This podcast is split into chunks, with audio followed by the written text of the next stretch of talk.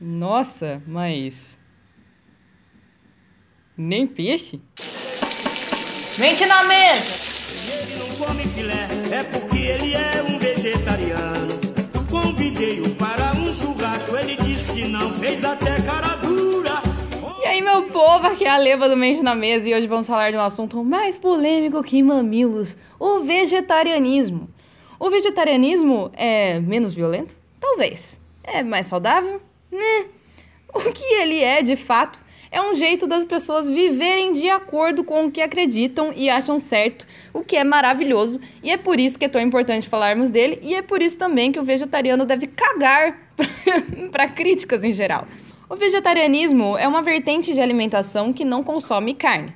Não, nem peixe. Eu sei que você, meu ouvinte, provavelmente sabe muito bem essa distinção, mas eu gostaria de deixar claro porque mais de uma vez eu fui em lanchonete e perguntei se tinha algum salgado sem carne. Tem sim, tem de brócolis, de queijo, de presunto e queijo.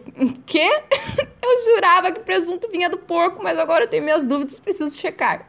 Entre as categorias estão as seguintes nomenclaturas: o vegetarianismo é não consumir alimentos de origem animal.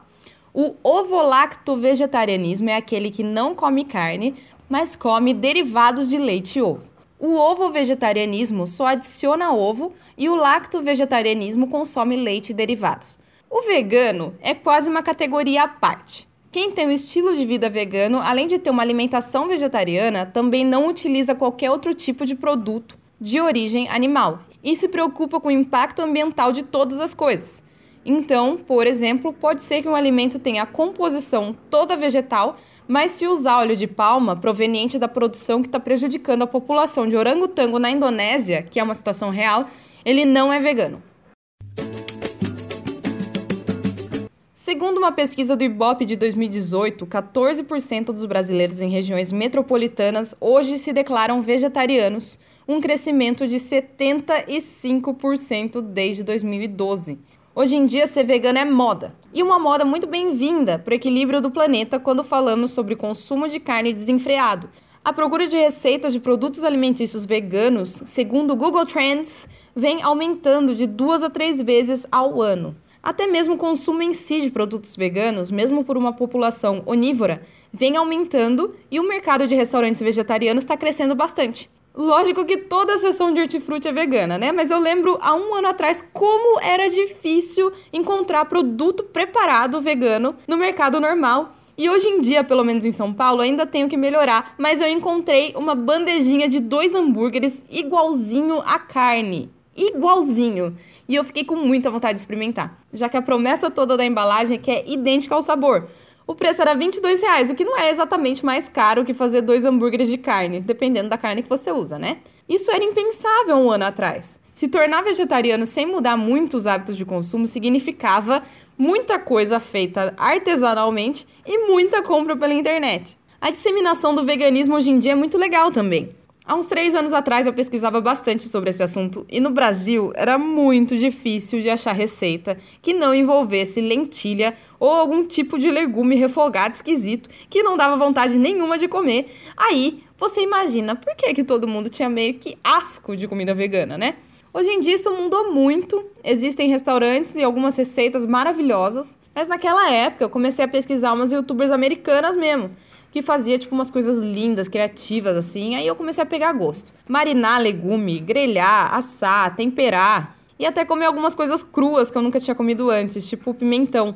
A concepção brasileira de como deve ser um prato é tipo arroz, feijão, salada, algum legume refogado e carne. Para se tornar vegano, há três anos atrás eu sentia que a única coisa que eles faziam era trocar a carne por uma porção de lentilha, por causa da quantidade de proteína. E depois, cobrir essa carência afetiva da carne com alguma coisa com aparência igual, mas que tem um gosto nada a ver, tipo bacon de soja. E isso não é muito atraente para quem tá querendo começar, fazer a transição, né? Mas o que hoje em dia eu acho que tá todo mundo entendendo é que se você abrir a mente e esquecer a formatação tradicional do prato brasileiro, dá para fazer muita coisa gostosa. E é só saber tirar o melhor sabor de cada vegetal. E assim talvez você até esqueça essas substituições malucas de soja, né? Porque como diria o meu marido Pose, não existe porco de soja.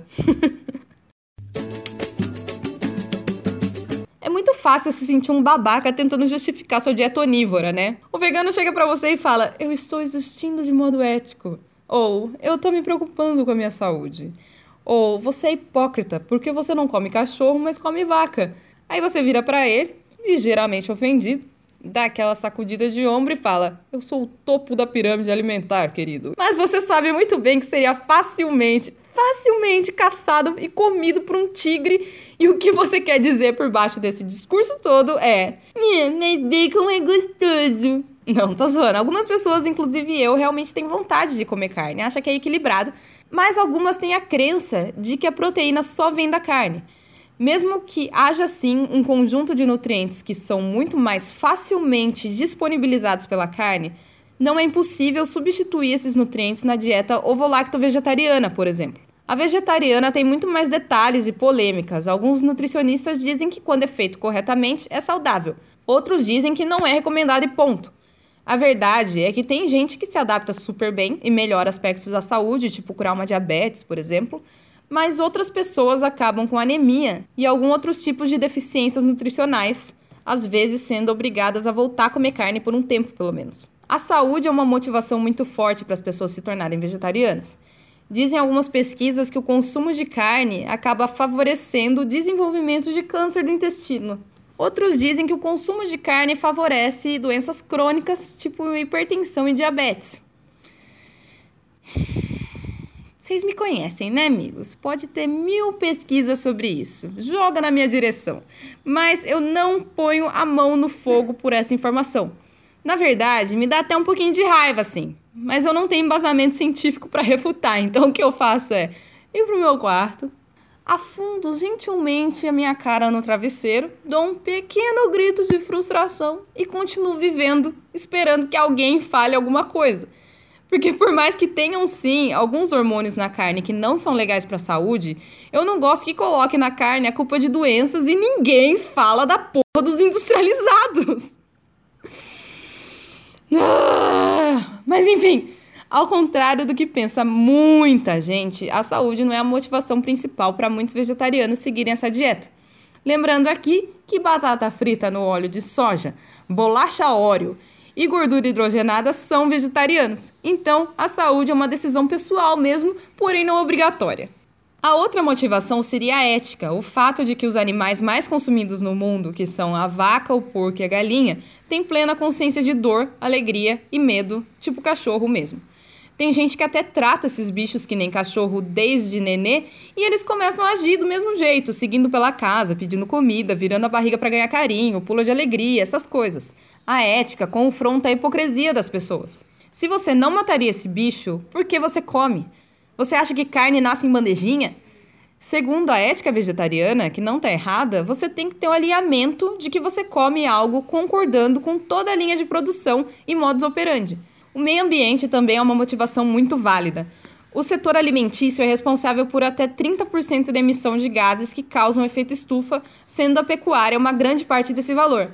Então, diminuir a produção de carne seria de grande ajuda para diminuir as mudanças climáticas.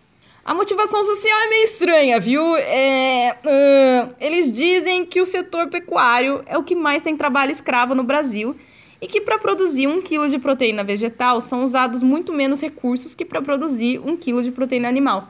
Então, eles dizem que se os esforços forem concentrados em produzir proteína vegetal, haveria menos fome no mundo. Só para não deixar essa informação jogada aqui no meio, e não correr o risco né, de parecer que eu estou concordando plenamente, eu gostaria de expressar aqui que eu não sei nem que opinião que eu tenho sobre isso. Eu não tenho dúvidas que o esforço para produzir um quilo de bife é muito maior que para produzir um quilo de vegetal. Mas isso, para mim, caberia mais no aspecto do meio ambiente mesmo. Tipo, os esforços de produzir versus os impactos porque as medidas propostas pela ONU da Alimentação e Agricultura para diminuir a fome no mundo tem mais a ver com desigualdade social e distribuição do alimento, incluindo o desperdício, assim, dar uma arrumada no desperdício. Tem a questão do esforço de produção da carne. E a questão da escravidão, na minha opinião, tem mais a ver com exigir fiscalização em direitos humanos para melhorar a qualidade de vida do que tirar o trabalho dessas pessoas. Mas disso eu não anjo muito, não. E essa é a minha opinião olhando os argumentos que foram apresentados pela Sociedade Vegetariana do Brasil. Mas eu me reservo o direito de mudar de ideia se alguém me explicar melhor essa bagaça. Dentre as motivações, tem uma que não está na lista da Sociedade Vegetariana do Brasil, mas eu gostaria de adicionar, que é a espiritualidade. A vontade de seguir uma alimentação sem violência, tendo como crença que a comida serve não só para nutrir o corpo, mas como para nutrir a alma. E ela não pode depender do sofrimento de outros seres vivos. De qualquer forma, a maior motivação registrada pelos vegetarianos é a ética, que para mim realmente é a mais válida. Polêmica é o forte do vegano. Oh, gente, para polemizar as coisas, velho. Eu conheço vegano que segue dieta por puro amor mesmo, puro carinho pelos seres vivos, por instinto de cuidado. Inclusive, minha amiga Karen é assim. Beijo, Karen! Mas vamos só por um minuto aqui dar uma generalizada. Conceitos extremos atraem pessoas extremas, certo? E essa pessoa extrema nem sempre é cheia de amor ao próximo, como a minha amiga Karen. Beijo, Karen! então, o que acontece? Tem gente aí que prega o amor e a não violência entre todos os seres vivos, mas é o primeiro a passar a faca no pescoço e destruir a autoestima de quem comete algum deslize. Um dos maiores motivos de pessoas vegetarianas não se declararem veganas é a própria comunidade. Parece que quando você diz a palavra vegano, você já está assinando um contrato ali que será uma traição mortal se você consumir um alimento que, por exemplo, você não sabia que era adoçado com uma colherzinha de mel. Você posta no seu Instagram e já vem alguém te massacrar porque essa comida tinha mel e você não é vegana p nenhuma. Aí, essa pessoa que postou tem que fazer uma declaração chorando porque não sabia que tinha mel, pedindo desculpa por não ter prestado atenção nesse detalhe. Gente, que canseira, que preguiça. Eu sempre falei isso do feminismo, inclusive, que é uma causa que eu protejo. Se você cria conceitos que torna extremamente difícil uma pessoa se sentir encaixada e acolhida, é difícil amaciar a pessoa para te ouvir de mente aberta. É muito ferro e fogo, sabe? Ou você é ou você não é, é branco ou é preto. E dá menos trabalho não ser. Isso gera a desistência de quem tenta e a resistência de quem vê de fora. A maioria das pessoas que resistem acaba nem procurando maiores informações sobre comer menos carne, simplesmente porque acha que se diminuir a quantidade de carne, entre aspas, corre o risco de ser confundido com esse grupo de pessoas extremos que todo mundo acha escroto. Tipo, se alguém vê ele sem um pedaço de carne no prato, vai falar: E aí, mano, virou vegano? Ele fala: Não, velho, credo, você é louco. E, tipo, ele não quer correr o risco de ser confundido, sabe?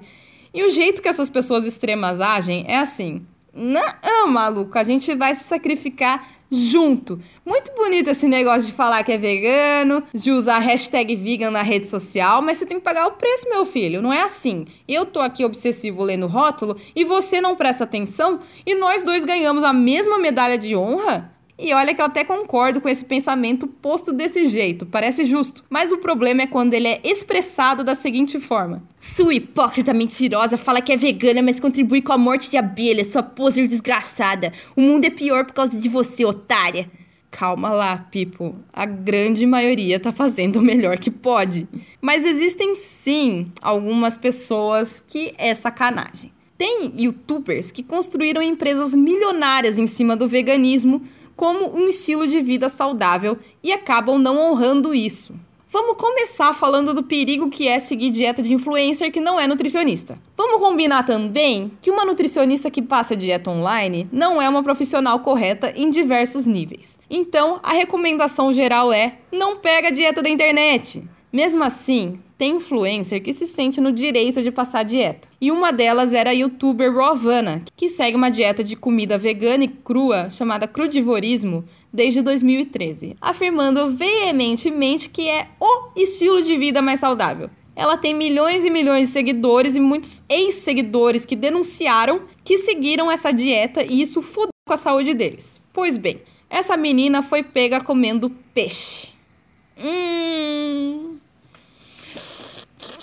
uma vegana filmou e denunciou no Twitter. Essa blogueira, essa Rovana, foi linchada virtualmente e teve que fazer um vídeo explicando por que, que ela estava comendo peixe. Ela disse que estava com problemas sérios de saúde, tipo anemia profunda, por causa da dieta que ela promove. E o médico recomendou que ela voltasse a pelo menos comer ovo e peixe para conseguir melhorar. Então, segundo ela, ela estava testando essa nova dieta de ovo e peixe antes de avisar os seguidores. Mentira, né, amiga? Mas eu entendo. Deve ser difícil você pregar o mesmo conceito por seis anos e depois ter que fazer uma declaração. É, galera, só avisando que a longo prazo não dá certo a dieta, tá? Então cuidado aí. É dinheiro devolvido, é falência, é difícil, né, querida? Mas a única coisa pior que fala isso é esconder essa informação ignorando a responsabilidade que você tem sobre as pessoas que te seguem e te ouvem, que estão seguindo seus conselhos de saúde, saúde a qual você prometeu de pé junto que ia melhorar, assim gerando riscos maiores só para manter a sua reputação intacta. Tá certo. Teve uma dieta que eu descrevi no episódio das Blue Zones. Blue Zones são as regiões onde a população vive muito e naturalmente. Os cientistas que estudaram essas regiões detectaram uma dieta similar entre elas. Coincidência ou não, essa dieta é a recomendada pela Comissão de Comida e Planeta Eat Lancet. É uma comissão que estuda os impactos da produção de alimentos no meio ambiente. Dizem que essa dieta é a mais sustentável e saudável, tanto para o meio ambiente quanto para nós mesmos, e é a seguinte: imagina um prato, divide ele no meio. Uma metade dele é composta de vegetais, então é 50% legumes, verduras e cogumelos. A outra metade é dividida em várias partes. Eu vou deixar a imagem representativa nos meus destaques do Instagram, mente na mesa, para vocês olharem. Mas os outros 50% se dividem. E as porcentagens eu fiz de olho aqui, olhando a imagem, porque eu não achei essas quantidades em porcentagem. Mas, enfim, se dividem em 15% grãos integrais, 12% de proteína vegetal, que são os grãos tipo lentilha e grãos de bico, por exemplo, 10% oleaginosas e óleos vegetais não saturados, 4% laticínios, 4% carne, 3% açúcar adicionado, 2% vegetais com amido, que são tipo batata, milho, esses que têm mais açúcar. Você vê que é praticamente uma dieta plant-based, baseada em plantas, quase vegetariana. Mas como equilibra tudo, esses 8% de alimentos de origem animal acabam fazendo diferença no corpo sim. Então, se você está pensando em se tornar vegetariano, vamos com calma e com muito estudo para que você possa passar por isso tranquilamente. Porque a gente já sabe, né, se você é ouvinte desse podcast, que quanto menos necessidade nutricional o seu cérebro passar, menos vontade de comer o que você comia antes você vai ter. Então, se tornará uma dieta mais sustentável a longo prazo. Se você tem alguma observação, elogio ou crítica de amor, vem falar comigo no arroba mente na mesa, inclusive para dar uma olhada no gráfico que eu postei da It Lancet. Comenta aí da 5 estrelas, curta e compartilha recomenda pros amigos. Vamos ser friends forever se você o fizer. Eu agradeço muito por poder distribuir esse tipo de conteúdo. É um prazer imenso. Muito obrigada. E como diria nosso Messias, o glorioso Etebilu, busquem conhecimento. Até mais. Ele só quer